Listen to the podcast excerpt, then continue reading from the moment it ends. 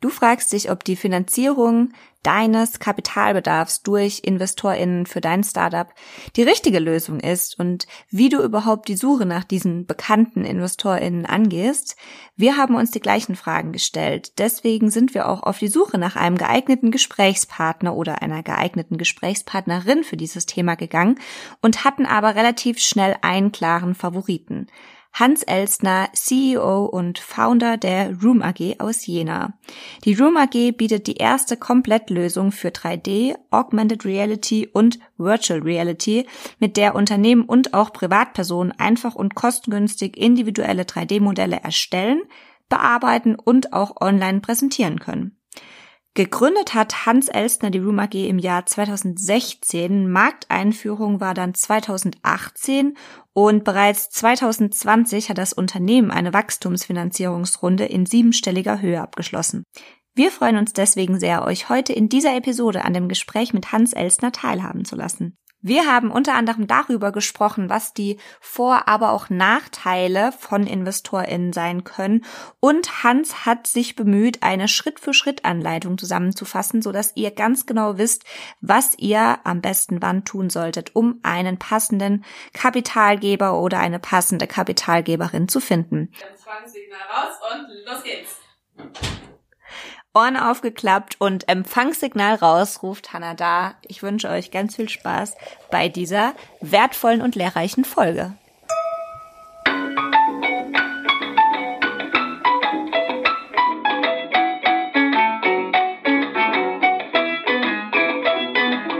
Herzlich willkommen zu Gründungsgeflüster dem Podcast zweier Jungunternehmerinnen, die im September 2021 das Startup Pavaho gegründet haben und nun live aus dem aufregenden Unternehmerinnenalltag berichten. Der Unterschied ist, wir sind eben noch nicht erfolgreich und sprechen rückblickend über gekonnte Schachzüge. Nein, wir stecken mittendrin und du bist live dabei. Du kannst dich also inspirieren lassen, Learnings mitnehmen oder es besser machen. Aber vor allem erfährst du aus erster Hand, ob und wenn ja, wie wir es geschafft haben, ein solides Unternehmen aus dem Studium heraus aufzubauen. Wir sind Hanna und Lena und heißen dich auf unserem Raumschiff willkommen.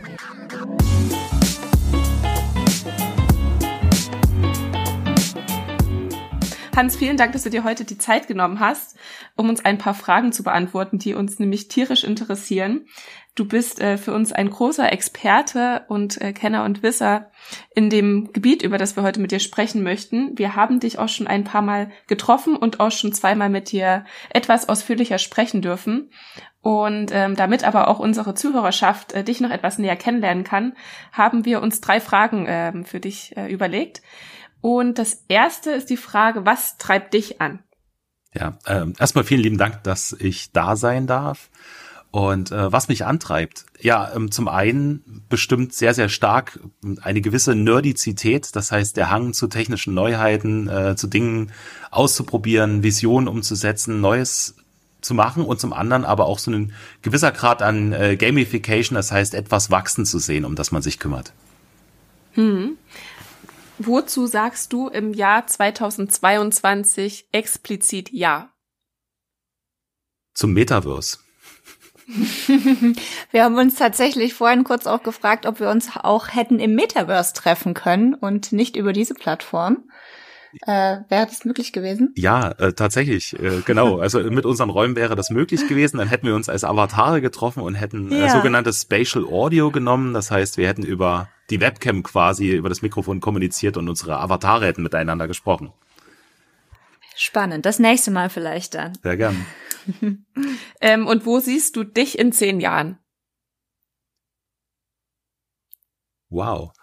Zehn Jahre sind eine verdammt lange Zeit. Ähm, äh, tatsächlich planen wir natürlich immer ein paar Jahre im Voraus. Ähm, die Geschwindigkeit, mit der wir mit Ruhm unterwegs sind, wenn ich mir anschaue, dass wir in den letzten ja, zwölf Monaten die Mitarbeiterzahl verdreifacht, vierfacht fast haben, äh, sind zehn Jahre natürlich eine wahnsinnig lange Zeit. Ähm, ich sage mal, in den nächsten Jahren sehe ich uns auf jeden Fall sehr stark auf internationalen Parkett, äh, mehr und mehr große Unternehmen, die unsere Lösung einsetzen, die eigene Lösung auf Basis unserer Plattform buchen und ähm, hoffentlich ähm, habe ich dann so viele Menschen um mich rum, äh, dass ich hier und da Zeit habe, mal ja, als Speaker unterwegs zu sein, was mir viel äh, Spaß macht und ähm, im besten Fall habe ich auch noch viel Zeit, ähm, ja, Visionen umzusetzen und Ideen zu spinnen. Super, das war eine perfekte Beschreibung ähm, für, für dich und was ihr macht. Also als dynamisches und kreatives und schnell wachsendes Tech-Startup, ähm, so haben wir euch ähm, kennengelernt, äh, 2016 gegründet. 2020 wart ihr schon unter den Top 50 äh, der Startups in Deutschland, habt ähm, auch in diesem Jahr euer erstes Millioneninvestment bekommen, ähm, habt auch externe Investoren mit dabei und ähm, deswegen möchten wir in dieser Folge sehr, sehr gerne mit dir über das Thema InvestorInnen sprechen und wie man diese für seine Idee und eben auch das Startup begeistern kann.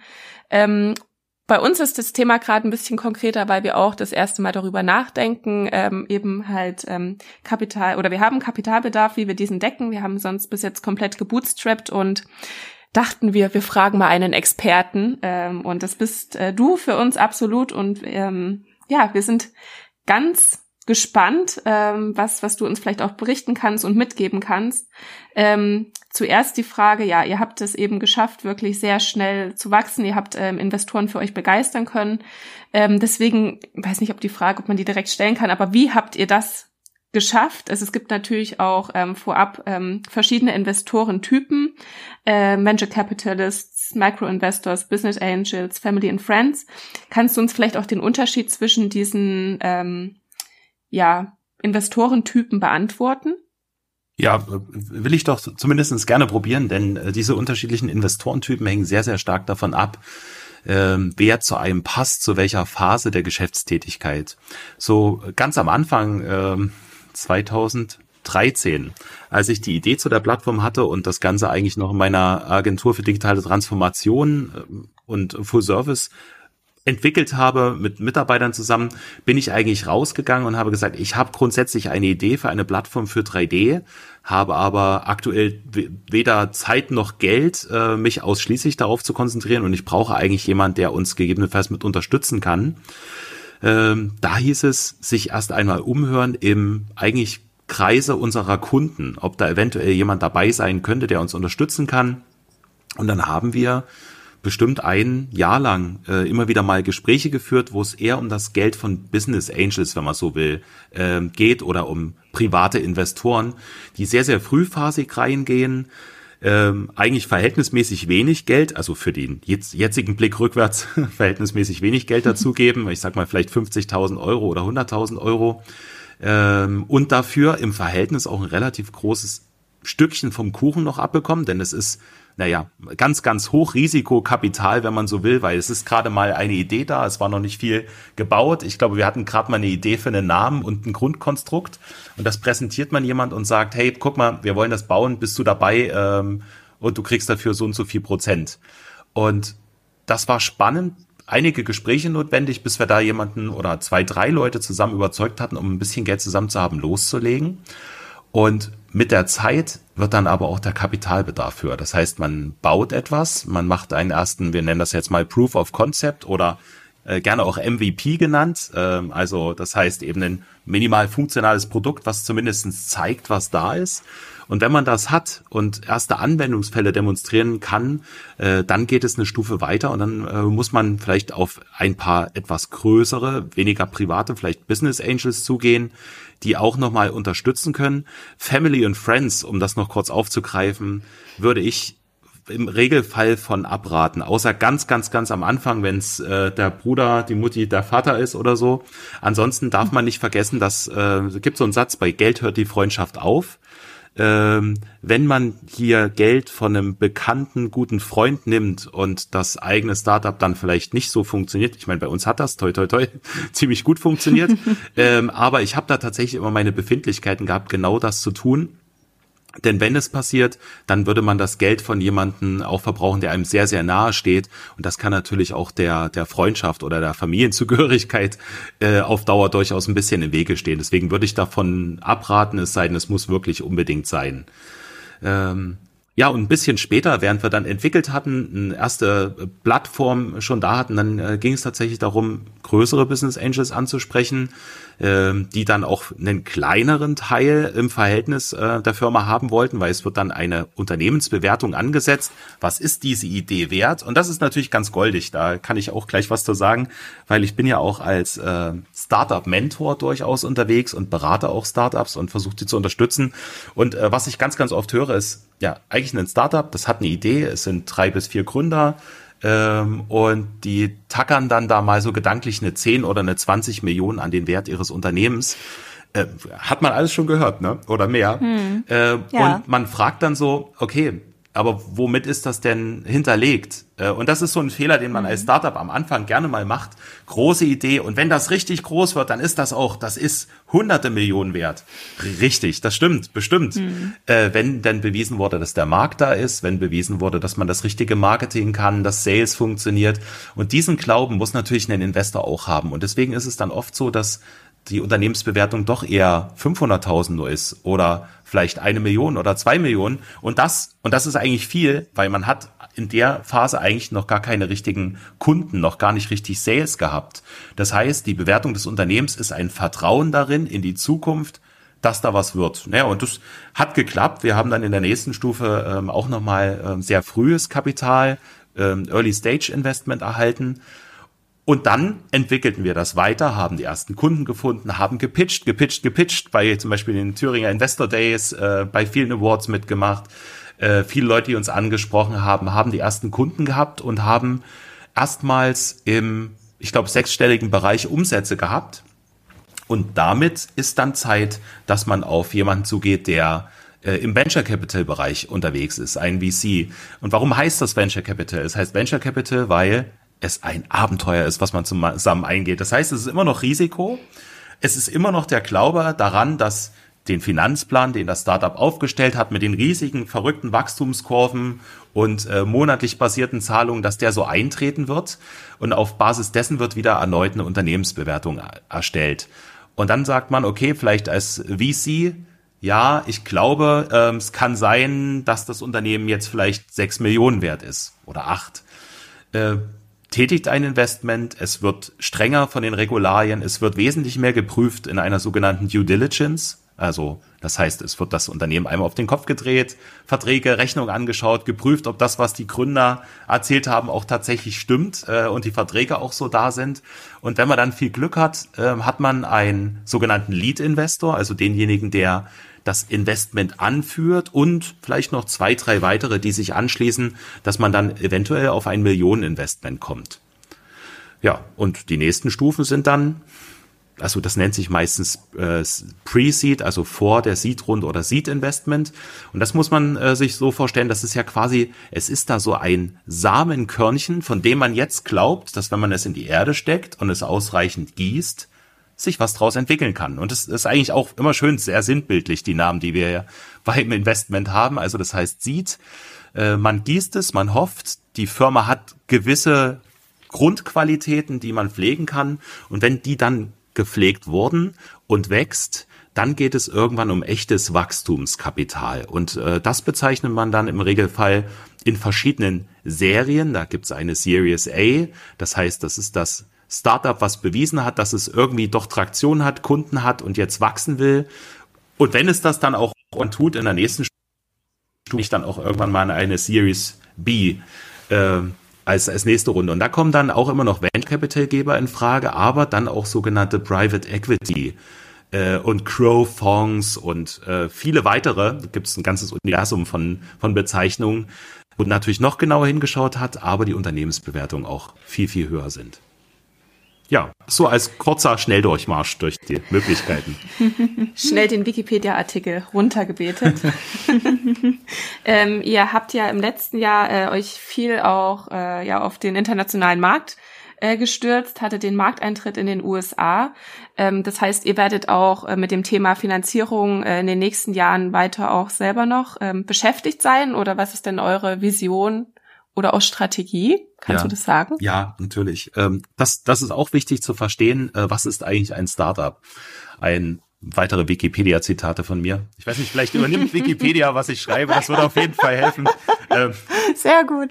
Also, äh, was ist ein Startup? Äh, ein Startup ist äh, ein Unternehmen, das in einem Bereich, meistens eher im technischen Bereich, ähm, Sachen entwickelt, wo man annimmt, dass das mal ein zukünftiger Wachstumsmarkt wird. Das heißt, wer einen Friseur eröffnet, ist kein Startup, sondern lediglich, wenn es irgendwie etwas ist, was vielleicht wachsen kann, was vielversprechend ist, manchmal eben auch mit äh, technischem Background. Und ein Startup, das Wesen eines Startups ist ja in einem Bereich unterwegs zu sein, wo aktuell möglicherweise noch nicht wirklich Geld verdient wird. Zumindest nicht auf diese Art und Weise, wie es das tut. Das heißt, das Startup benötigt per se, per Definition Geld, um das umzusetzen. Und deshalb ähm, ist ein Startup üblicherweise auch nicht profitabel, zumindest nicht am Anfang, sondern benötigt immer wieder Geldspritzen, um die Mannschaftsgröße zu erhöhen, um äh, zu entwickeln, um Marketing zu betreiben. Und das zieht sich durch meistens bis in eine Series A, B, C, D. Also durchaus eine ganze Weile. Hm. Wird bei uns auch so sein. Ähm, würdest du sagen, es gibt trotzdem aber vielleicht auch Fälle, in denen man ausschließlich auf Eigenkapital äh, zurückgreifen und setzen sollte? Wenn es irgendwie möglich ist. Also wenn man sagt, man hat irgendwie die Möglichkeit, an, an die Mittel ranzukommen. Natürlich gibt es aber auch äh, vielleicht strategische Vorteile, natürlich, wenn man ähm, externe Leute mit ranholt. Das hast du gut gesagt, genau. Also ähm, natürlich ist es immer clever, wenn man es aus den eigenen Mitteln bestreiten kann. Was ist der große Vorteil davon? Also was ist der große Nachteil? Fangen wir da an. Ja, wenn es nicht klappt, ist mein eigenes Geld weg. Aber der große Vorteil ist, wenn es klappt, dann gehören mir weiterhin 100 Prozent der Firma. Und das ist natürlich bei einer Wertsteigerung was total Tolles. Auf der anderen mhm. Seite äh, gibt es durchaus Gründe, sich für ähm, externe Investoren zu entscheiden. Das eine, was du gerade schon angesprochen hast, ist das strategische Investment. Das heißt, jemand, der nicht nur Geld gibt, sondern beispielsweise auch Kontakte.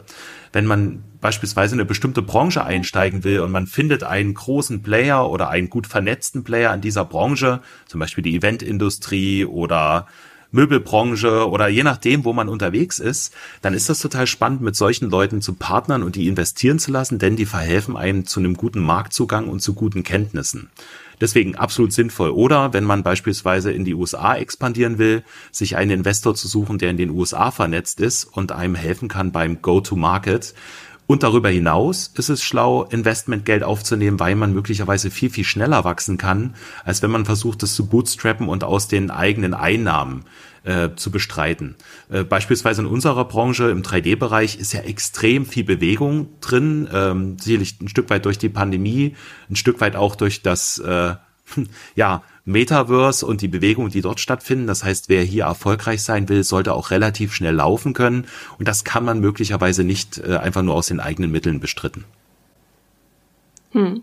Habt ihr auch ähm, früh internationale äh, Kapitalgeber mit dabei gehabt oder habt ihr hier im deutschsprachigen Raum ich, äh, eure, Investierung eingesammelt? Würde, würde es so formulieren, wir haben äh, sehr früh Investoren dabei gehabt, die internationale Wurzeln, Kontakte und mhm. Unternehmen haben. Äh, durchaus mit äh, einem deutschen Bezug, aber das hat uns sehr, sehr geholfen, dass da die schon sehr international aufgestellt sind. Hm. Und wann würdest du sagen, wann sollte man sich als Startup-Team mit dem Thema Investorensuche befassen? Also was können so typische ähm, Fragestellungen sein oder Probleme, vor denen man steht, außer, okay, ich gucke aufs Konto und das Geld ist weg. Also auch vorgreifend strategisch. Ja. Was denkst du? Was macht da Sinn? Also tatsächlich Liquidität ist natürlich ein ganz, ganz großes Thema und das sollte man immer ähm, schon agieren, lange, lange, lange bevor das Konto äh, leer ist, denn ähm, die Investorensuche kann durchaus ein halbes oder ein Jahr in Anspruch nehmen und ähm, durchaus auch sehr, sehr viel Zeit in Anspruch nehmen. Und jedes Mal, wenn wir ein Investment bekommen haben, habe ich nicht aufgehört zu suchen, sondern wir haben weitergemacht, die Gespräche weitergeführt mit den bisherigen Gesprächspartnern, um auch schon wieder die nächste Runde mitzudenken. Also nach dem Investment ist vor dem Investment, würde ich jetzt mal sagen. Wenn ich ein Startup gründe und äh, dort bisher noch kein Investment habe, sollte man trotzdem sehr, sehr früh darüber nachdenken, wie groß will man wachsen? Gibt es irgendwelche Blocker, wo ich sage, okay, wir wollen eine Produktionsanlage eröffnen, äh, das werden wir ohne externes Geld nicht äh, bewerkstelligen können. Und dann steht die große Frage, kann ich das nicht gegebenenfalls auch über einen Kredit von der Bank machen? Äh, Fremdkapital. Das hat den großen Vorteil, dass immer noch 100 Prozent der Firma mir gehören, aber ich eben gegebenenfalls Zinsen aufnehme. Eine Maschine hat aber im Regelfall Gegenwert an Geld und das heißt, das sollte eine Bank kein Riesenproblem damit haben, einen Kredit zu geben. Spannend wird es, wenn man sagt, man muss in Marketing investieren, weil das deckt im Regelfall keine Bank und alleine wenn man davor steht und sagt, wenn wir jetzt so und so schnell wachsen wollen, brauchen wir 50.000 Euro Kapital, das ist dann schon ein relativ guter Grund, äh, sich Gedanken darüber zu machen, wie man Investoren anspricht. Hm. Ähm, lass uns doch vielleicht ein bisschen konkreter darüber sprechen, ähm, dieses Investoren finden, ansprechen und überzeugen natürlich auch. Ähm, was würdest du denn Startups raten, wo man InvestorInnen findet? Vielleicht auch gerne so ein bisschen auf, äh, auf den regionalen Bezug, den wir ja jetzt hier in Mitteldeutschland haben, eingehen. Ja, wir haben natürlich in, in Mitteldeutschland und speziell im Thüringen eine sehr luxuriöse Situation, dass wir zum einen die BMT haben. Die BMT ist die Beteiligungsmanagementgesellschaft Thüringen, die ein Stück weit mit der Thüringer Aufbaubank vertratet ist und äh, für das Land Thüringen agiert mit europäischen Geldern und ähm, auch Startups sehr, sehr früh unterstützt und auch gerade in den Runden, wo üblicherweise sich nicht so leicht Investoren finden, wenn es um mehr als eine Million geht. Und äh, das heißt, die ist immer eine super Anlaufstelle, um äh, die zu kontaktieren. Dann hat man zum anderen die Möglichkeit, äh, über, wenn man jetzt an der Hochschule angebunden ist, äh, an den Hochschulen gibt es im Regelfall Gründerzentren, die auch unterstützen und vernetzen können und auch ein bisschen Zugang zu Investoren geben. Dann haben wir in Thüringen das Thüringer Existenzgründerzentrum, das TEX in Erfurt, was auch eine durchaus spannende Anlaufstelle ist und was ich sehe Stück für Stück mehr und mehr ist, dass in Thüringen sich auch so eine gewisse Business Angel ähm, und Investorenszene bildet, äh, beispielsweise in Jena mit dem äh, Thüringer Business Angel Club. Ähm, also da passiert schon ein bisschen was in dem Bereich. Da sollte man sich umhören und ähm, einfach auch andere Startups einfach ansprechen. Ich meine, das ist ja schlau, wenn man weiß, Mensch, die sind finanziert, die haben eine Lösung, dann kann man die kontaktieren. Und es ist tatsächlich bei uns öfters passiert, dass äh, ich angesprochen wurde, kennst du nicht jemand, ihr habt doch auch schon eingesammelt und ich glaube, dadurch haben bestimmt schon drei, vier Leute äh, Kontakt zu potenziellen Investoren bekommen von uns. Sehr gut. Ja, Netzwerk und Kommunikation ist ist oft der Schlüssel. Ähm, wie spricht man denn aber dann eben diese Investor, Investorinnen an? Hm, da ist mal zu nennen das legendäre Pitch Deck oder Investor Deck. ähm, das ist eigentlich mal, sage ich mal, der Standardfall. Das heißt, man muss es schaffen, sein Unternehmen darzustellen auf 10 bis 15 Folien. Äh, was ist das Problem, was ich lösen will? Wie sieht grob meine Lösung aus? Wie groß ist der Markt dafür? Also was gibt es potenziell für Geld dort zu verdienen? Was ist so ein bisschen meine Entwicklungserwartungshaltung, äh, die ich habe? Was macht mein Produkt so extrem besonders? Warum ist das besser als alles andere, was es da draußen gibt? Gegebenenfalls ein Wettbewerbsvergleich, also eine Competitor Matrix nennt man das. Und äh, dann muss ich natürlich auch das Gründerteam vorstellen. Warum denken wir, dass wir als Personen so toll sind äh, und die Leute präsentieren? Denn ein Investment in eine Firma, gerade in ein Startup, ist im Regelfall ein Investment auch in die Personen, an die man glauben muss. Und wenn man das gut darstellen kann, da gibt es sicherlich einige Beispiele an Pitch-Decks da draußen im Netz, die alle nicht so richtig perfekt sind für die eigene Situation, weil jedes Startup ist doch sehr eigen und sehr verschieden. Auch da gilt es wieder so ein bisschen, sich umhören, gegebenenfalls mit anderen Startups sprechen und mal fragen, hey, äh, wie habt ihr denn das gemacht? Äh, könnt ihr uns da helfen? Kannst du uns coachen? Kannst du uns mal ein Beispiel schicken, um das aufzubauen? Denn dieses Pitch-Deck, das schickt man idealerweise an potenzielle ähm, Investoren, Business Angels, vielleicht im besten Fall über einen Mittelsmann, also jemand, der die kennt, der quasi das sogenannte Intro machen kann. Hey, äh, Rüdiger, ich habe da ein tolles, smartes, äh, couchflüsterndes äh, ähm, Start Startup-Gründerteam gefunden. Äh, guck dir mal das Pitch-Deck von denen an. Das ist das Beste, was passieren kann. Also jemand, der quasi das Intro machen kann, damit es schon ein Stück weit validiert ist. Und dann könnte man natürlich auch äh, sich, wir haben das auch gemacht, ähm, ein, ein Berater, Consultant suchen, der auch mit auf die Suche geht und schon ein gutes Netzwerk hat. Äh, das hat uns ein ganzes Stückchen geholfen und die haben uns auch sehr gut dabei geholfen, die Pitch-Decks zu formulieren und auszugestalten. Was aber ganz wichtig ist, neben dem Pitch-Deck selbst, ist dass man einen Pitch halten kann.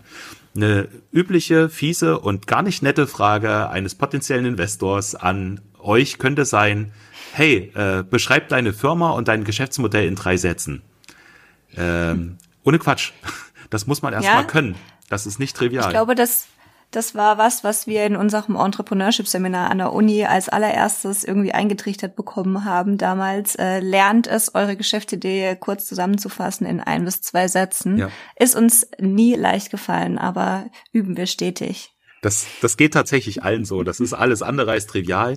Und ich sag mal, der, der sogenannte Elevator Pitch, äh, also gedanklich aus den USA. Äh, ich steige in einen Fahrstuhl, es sind hohe Häuser und ich habe Zeit während einer Fahrstuhlfahrt 30 Sekunden bis 60 Sekunden eine Idee zu präsentieren. In eurem Fall oder in einem Fall eines Startups ja die eigene Geschäftsidee und das eigene Startup und Investment.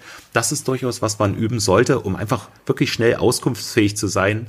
Und man sollte immer vorbereitet sein. Das heißt, also wenn es zwei, drei Bilder gibt, die ihr auf einem Handy oder einem Tablet immer dabei haben könnt, oder eine Broschüre oder irgendwas, das kann immer sein, dass sich eine Gelegenheit ergibt und man muss diese Gelegenheiten sehen und dann auch ergreifen und vorbereitet sein.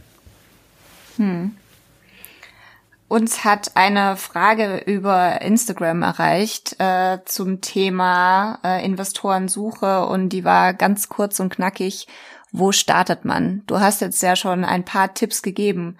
Ist es möglich, so eine Schritt für Schritt Anleitung zusammenzufassen als Take-Home-Message für unsere Zuhörerschaft?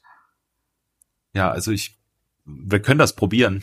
Das hängt, äh, also wenn wir jetzt mal davon ausgehen, es ist ein sehr, sehr frühphasiges Startup, es ist gerade gegründet oder es befindet sich vielleicht in Gründung, ähm, dann sollte man eigentlich sofort anfangen, das Pitch Deck zu erstellen, also sich darzustellen, denn dieses Pitch Deck fordert von mir als Gründer auch, dass ich mir Gedanken darüber mache, was bin ich eigentlich? Und was will ich eigentlich, was sind meine Vorteile. Also dieses Pitch Deck muss sehr früh vorbereitet werden. Dann parallel zum Pitch Deck muss ein Businessplan, wenigstens in einer sehr schlanken Version, und ein Finanzplan erstellt werden. Das heißt, man erwartet ja, dass es irgendwie Planungszahlen gibt, dass man weiß, was denken wir denn einzunehmen.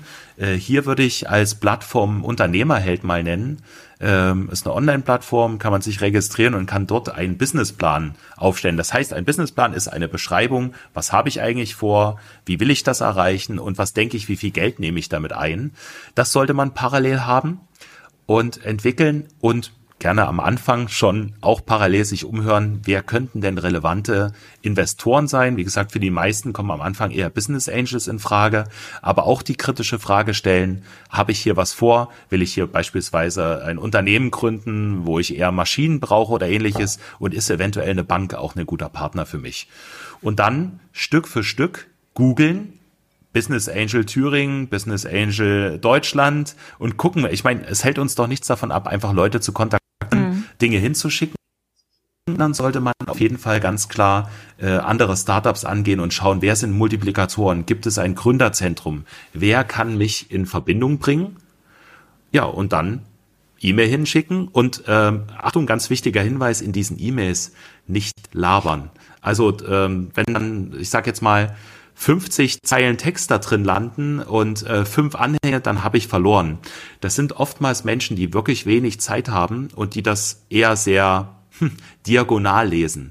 Das heißt, lieber schreibe ich vier Zeilen Text und mache die wichtigen Worte noch fett, in denen drin steht, welche Kunden ich schon habe oder welche Idee. Ein ganz einfaches Pitch Deck, sehr klar auf den Punkt gebracht immer sehr sorgsam mit der Zeit von den Leuten umgehen, ähm, die ich für mich interessieren will. Dann werden die sich auch diese wenige Zeit nehmen. Wenn die aber sehen, boah, irgend so ein Startup habe ich noch nie gehört, da muss ich jetzt erstmal 50 Zeilen Text lesen, die machen die E-Mail direkt zu. Also auch da Vorsicht. Hm. Kam es bei euch auch schon mal vor, dass äh, Investoren auf euch zugekommen sind und ihr die dann abgelehnt habt?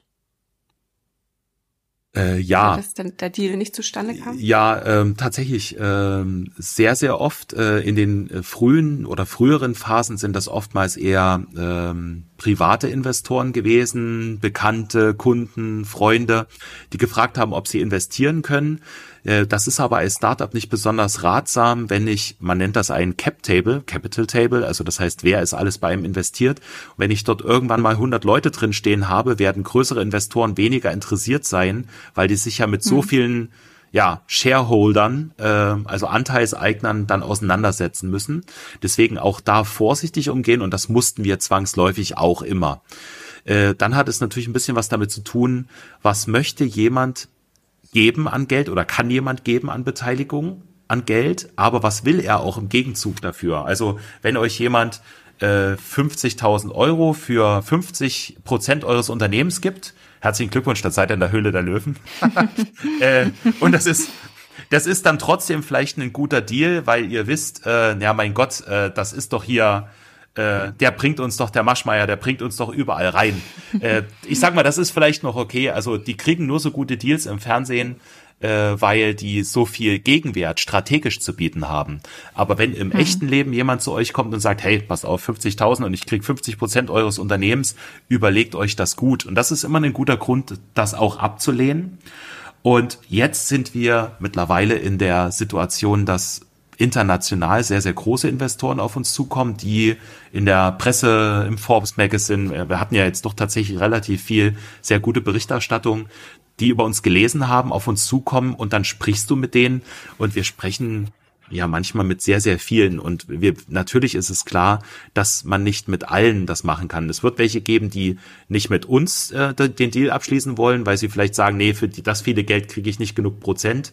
Und es gibt welche, die sagen, äh, möchten wir sehr gern und wir sagen aber, sorry, es ist uns zu wenig Geld für die Prozente. Also dadurch kommt man manchmal strategisch oder eben einfach von den finanziellen Ausgewogenheiten nicht zusammen.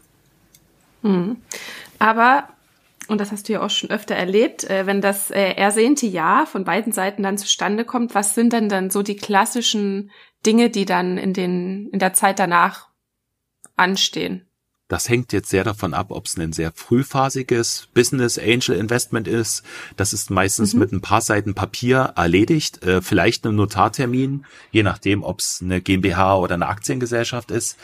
Äh, das heißt, das geht äh, und Oftmals hat man dann auch einen Investor, der sich eher still im Hintergrund verhält oder ein bisschen Kontakte herstellt, aber eigentlich sollte man demjenigen danach auf jeden Fall reporten, wie ist der Fortgang, damit er sich wohlfühlt. Wenn es aber ähm, ein größeres Investment ist, Seed-Phase oder vielleicht Series A, dann wird es ein bisschen spannender. Dann ist das Ja, ja, wir wollen gerade mal das Ja zum sogenannten Termsheet. Das heißt, man vereinbart, man will es zusammen angehen und unter den und den Bedingungen wird man es auch zusammen angehen. Aber danach kommt nach dem Termsheet und der Unterzeichnung erstmal die sogenannte Due Diligence. Das heißt, es fängt eine Tiefenprüfung an, es wird alles angeschaut, werden dort Dinge aufgedeckt, die eben nicht so waren, wie man es vielleicht vorgestellt hat oder wie man es sich vorgestellt hat, dann kann aus dem Ja immer noch ein, naja, leider Nein werden. Äh, das heißt, das finale Jahr und die finale Unterzeichnung und Übergang der, der vielleicht Aktienanteile oder Firmenanteile findet dann erst nach der Due Diligence statt. Und ab da heißt es dann immer noch, Reporting, Reporting, Reporting. Also immer wieder sagen, wo stehen wir, äh, was habe ich eigentlich mit deinem Geld getan. Mhm. Könntest du dir auch vorstellen, vielleicht bist du es auch schon selber Investor zu werden? Ähm, ja, das, das kann ich mir vorstellen. Äh, mir hat äh, jemand aus unserem Aufsichtsrat mal äh, die spannende Frage gestellt, als ich äh, gesagt habe, hey, pass auf, ich möchte hier gerne investieren oder die Ruhm möchte gerne investieren. Da hat er gesagt, ähm, pass auf, wenn du jetzt, ich sag jetzt mal irgendeine Zahl, äh, wenn du jetzt 100.000 Euro hast ähm, und du hast die Gelegenheit, sie zu investieren in eine andere Firma, weil du die gut findest, oder in deine Firma, auf welches Pferd würdest du wetten? Hm, so, und werd das hm. mal als Gründer gefragt, ähm, da gibt's nur eine Antwort, die du darauf geben kannst. ja. äh, und damit so halte ich das auch. Das heißt, äh, ich investiere, ich als Person investiere äh, stets in meine eigene Firma. Ähm, mhm. Das habe ich in der Hand. Ich glaube daran hundertprozentig und deswegen diese kleine Faustregel fand ich sehr, sehr interessant, äh, dass die Ruhm AG gegebenenfalls äh, sich perspektivisch an der einen oder anderen Firma vielleicht beteiligt und damit ja auch mehr oder minder investiert, ist dann natürlich eine andere Ebene, denn da ist das Investment eher strategischer Natur. Ähm, bei einer Firmenbeteiligung zum Beispiel, sowas ist ja nie auszuschließen. Macht Sinn. Ähm, aber an sich, glaube ich, wärst du ein richtig wertvoller Investor äh, für viele Teams. Also ähm, ja, immer in den kurzen Gesprächen, wenn man was von dir mitbekommt, kann man super von dir ähm, lernen und du bist super inspirierend und ähm, auch wirklich vielen Dank, dass du immer dein Wissen äh, teilst und ansprechbar bist. Äh, das ist ähm, ja motiviert die jungen ähm, Teams, wie wir es einfach sind, äh, wahnsinnig. Und äh, es ist ein, ja, ein großes Thema, einfach dieses äh, Finanzierungsthema. Gerade wenn man da eben ja reinstartet, ähm, den, den Sprung ins kalte Wasser einfach wagt. Ähm, genau, vielleicht noch ganz kurz. Also bei uns ist es jetzt so, wir stehen jetzt halt bei der ja, genau. Vielleicht hast du ja Lust, dir jetzt mal kurz unseren Case äh, anzuschauen. Also Sehr bei gerne. uns ähm, ist es jetzt so, dass wir für die ähm, Serienproduktion quasi erstmalig eine höhere Investitionssumme haben. Das sind ungefähr 70.000 Euro. Also wir sind, wie gesagt, bis, äh, bis hier komplett gebootstrapped durch die Prototypenphase und so weiter. Und jetzt genau sind wir äh, überlegen wir halt auch, was wir für Möglichkeiten haben, um das zu machen. Also wir planen auch eine Crowdfunding-Kampagne auch für Proof of Concept und natürlich äh, um ähm, ja Marketingmaßnahmen auch dadurch äh, gut mit abbilden zu können. Aber ja, sind natürlich da so, also wir gucken auch sicherlich nach Investoren, aber es ist halt auch eine Summe. Jetzt gerade, wo man sagt, irgendwie könnte man sich vielleicht doch auch irgendwie noch zusammenkratzen. Ähm, und ist es dann halt nötig, dann hier auch schon die Anteile dafür, für das Produkt, an das man so glaubt, ähm, abzugeben?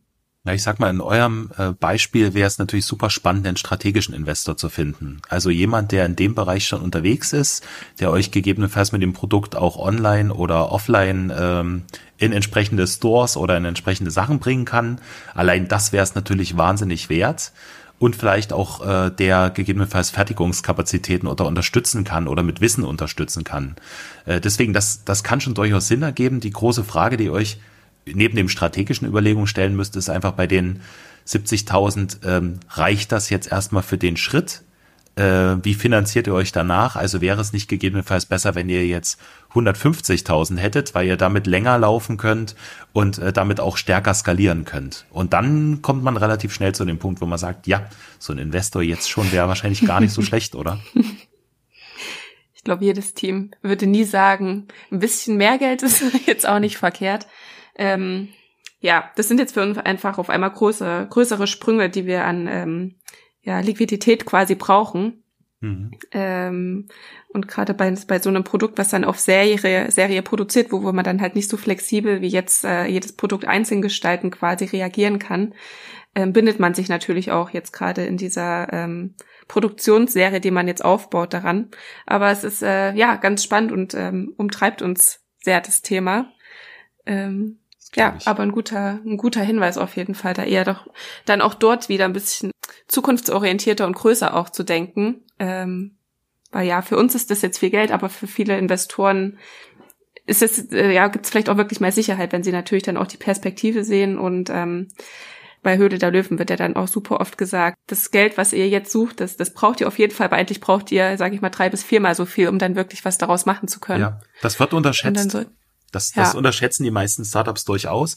Man muss natürlich im Hinterkopf behalten, ein Investor, der generös mehr Geld zur Verfügung stellt, erwartet auch von euch, dass ihr generös mehr Anteile der Firma abgebt. Also im Regelfall.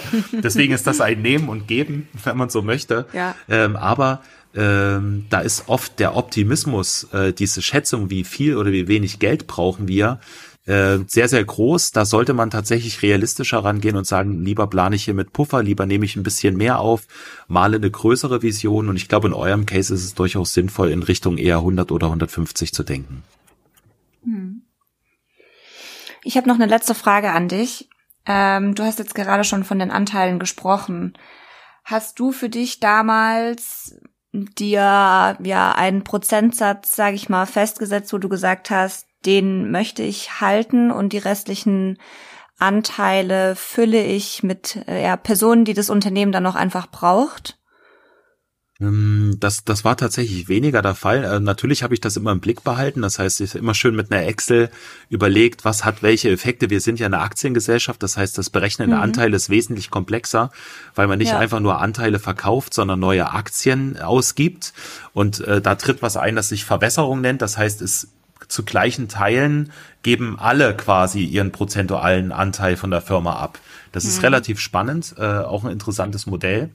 Ähm, und das muss natürlich gut berechnet werden, aber ich habe eigentlich eher darauf geschaut, was bedeutet das, wie viel Geld äh, möchte ich aufnehmen und äh, wie viel Prozente oder wie viel Bedeutung werde ich noch lange Zeit behalten, weil natürlich ist es wichtig, eher im Blick zu haben, äh, man ist der Visionär, man ist der Eigentümer der Firma, wie lange will man denn die Geschicke der Firma steuern? Und wenn ihr irgendwann plötzlich mal unter 25 Prozent fallen würdet, weil ihr dann nicht richtig, ich übertreibe jetzt mal, aufgepasst habt, äh, dann bedeutet das, dass es eigentlich nicht mehr eure Firma ist also ihr auch kein Mitbestimmungsrecht mehr im Wesentlichen habt.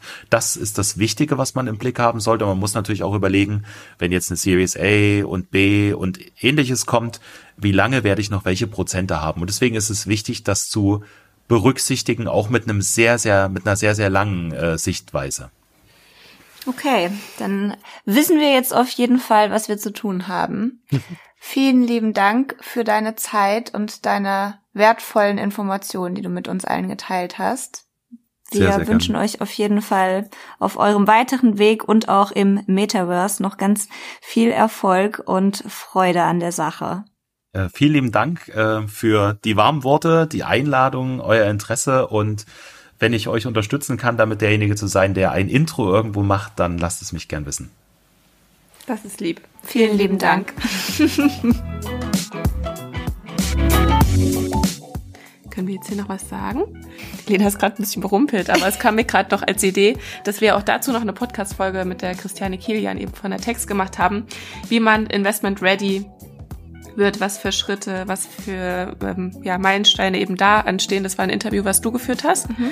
Ähm, sehr inspirierend auch, äh, volle äh, Frauenpower da am Start und sie selber als ähm, ja auch Leiterin der Trip Class, äh, hat sie da wirklich äh, sehr viel Erfahrung. Also äh, auch dort lohnt es sich äh, sicherlich mal reinzuhören. Lena hat die Kopfhörer jetzt schon weggelegt. Dann wollen wir vielleicht noch ein bisschen über ich, die Erkenntnisse sprechen oder ich hab, Mittagspause die, die oder Erkenntnis, dass wir unser Pitch Deck überarbeiten müssen. Ja. Du wolltest jetzt direkt anfangen, fast richtig motiviert. Ja, ich dachte, wir sind jetzt fertig. Ja, ich weiß nicht, ist doch unser Podcast, da kann man doch noch ein bisschen was draus machen. Ähm, ja, okay. Also ich fand's super. Äh, ich fand's auch super und ich hoffe, ihr habt alle was mitnehmen können und ähm, wisst jetzt so ein bisschen mehr über das Thema ja, InvestorInnen äh, on board holen und was es alles für Vor- und Nachteile mit, mit sich bringen kann und was man bestenfalls tun sollte vorab. Ja, und ich glaube übergeordnet auch das, was Hans gesagt hat, ähm, sprecht auch wirklich mit Leuten, die diesen Schritt schon äh, gegangen sind, erfahren haben. Also Hans ist für uns auch äh, und die ganze Room AG und das Team, äh, wie gesagt, wir konnten die auch schon mehrfach äh, persönlich kennenlernen. Eine große Inspiration und ähm, das schadet auf jeden Fall nicht, wenn man da frühzeitig einfach äh, sich selber die Idee immer mal platziert und bespricht und dann eben ähm, von super vielen auch mit offenen Armen empfangen wird und das Tauschen von Erfahrungen und Kontakten ist da wirklich, ähm, so können wir das sagen, in den allermeisten Fällen wirklich selbstverständlich. Und ähm, genau, jetzt bin ich mal gespannt, äh, wie wir das ganze Thema jetzt aufarbeiten und angehen und für welche Wege wir uns entscheiden. Ähm, da mal die, die se sechsstelligen Beträge auch für uns hier einzuheimsen. Richtig. Start ist Crowdfunding und äh, parallel dazu werden wir jetzt noch einen neuen Finanzierungstopf aufmachen. Ganz genau. Falls ihr Interesse habt, schreibt uns gerne. Wir wollen jetzt 150.000. Ciao!